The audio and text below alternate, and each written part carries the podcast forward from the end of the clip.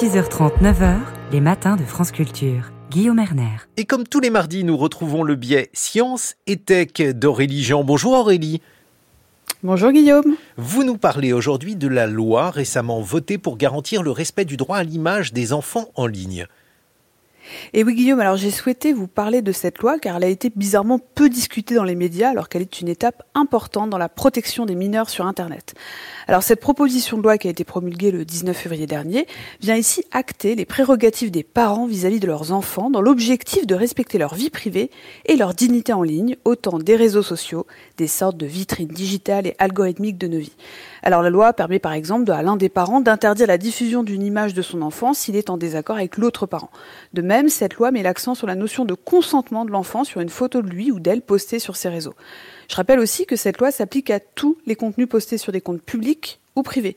Dit autrement, même si je partage une photo de mon fils sur mon compte fermé d'Instagram, je dois me conformer à la loi. Mais pourquoi avons-nous eu besoin d'écrire une nouvelle loi? Eh bien, tout simplement, Guillaume, parce qu'il fallait préciser les termes des lois existantes dans le contexte de nos nouvelles habitudes à l'ère algorithmique. Alors, en 2023, euh, nous sommes 3 Français sur 4 à peu près à utiliser les réseaux sociaux, et parmi nous, près de 8 parents sur 10 posteraient des photos de leurs enfants.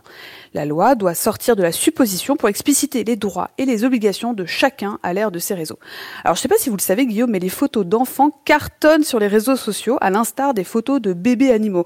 Alors, moi, je suis le parfait exemple, hein, puisqu'à chaque fois que je vois un post sur Instagram ou sur X qui contient une photo d'un petit chien, eh bien je craque en l'aimant ou en le partageant systématiquement. La popularité des photos de bébés humains peut trouver ses origines en partie dans les résultats d'une étude de 2008 réalisée par une équipe de l'université d'Oxford qui a démontré, grâce à des observations de notre cerveau sous IRM fonctionnel, que nous avions tendance à augmenter notre niveau de concentration et à être attendris à la vue d'une photo d'un bébé.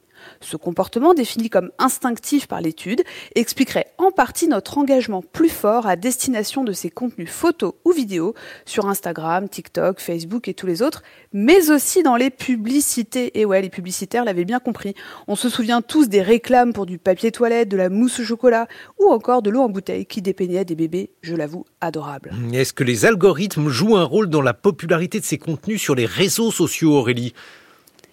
Eh ben oui, Guillaume, absolument. On peut même parler de propagation virale, pour reprendre le titre du dernier livre du professeur Dominique Boulier. En pratique, les algorithmes de recommandation nous suggèrent des contenus du même type que ceux que nous aimons, voire que nous postons, mais aussi des contenus que ceux qui nous ressemblent aiment, avec l'idée qu'ils nous plaisent en retour. Euh, c'est d'ailleurs pour ça que je ne vois que des photos de petits chiens et de petits chats sur mon fil Instagram. L'algorithme suggérait des contenus populaires, massivement partagés, commentés ou aimés comme les photos de bébés et d'enfants. Les parents postent des photos de leurs enfants car ils sont fiers et qu'ils veulent partager leur bonheur, mais aussi, et ils ne le savent peut-être pas, parce qu'ils sont dans une boucle d'addiction liée à la sécrétion de dopamine au moindre like des photos de leurs enfants. Une addiction par ailleurs largement documentée et qui constitue le modèle économique dit de l'attention de ces réseaux. Pour conclure, je dirais que cette loi est une bonne nouvelle pour deux raisons. Alors tout d'abord, elle nous fait prendre conscience du respect de la vie privée et de la dignité de nos enfants en ligne. Puis, elle nous responsabilise en opposition à ce discours ambiant qui aimerait nous faire croire que les algorithmes seraient la cause de tous les maux sans action de notre part.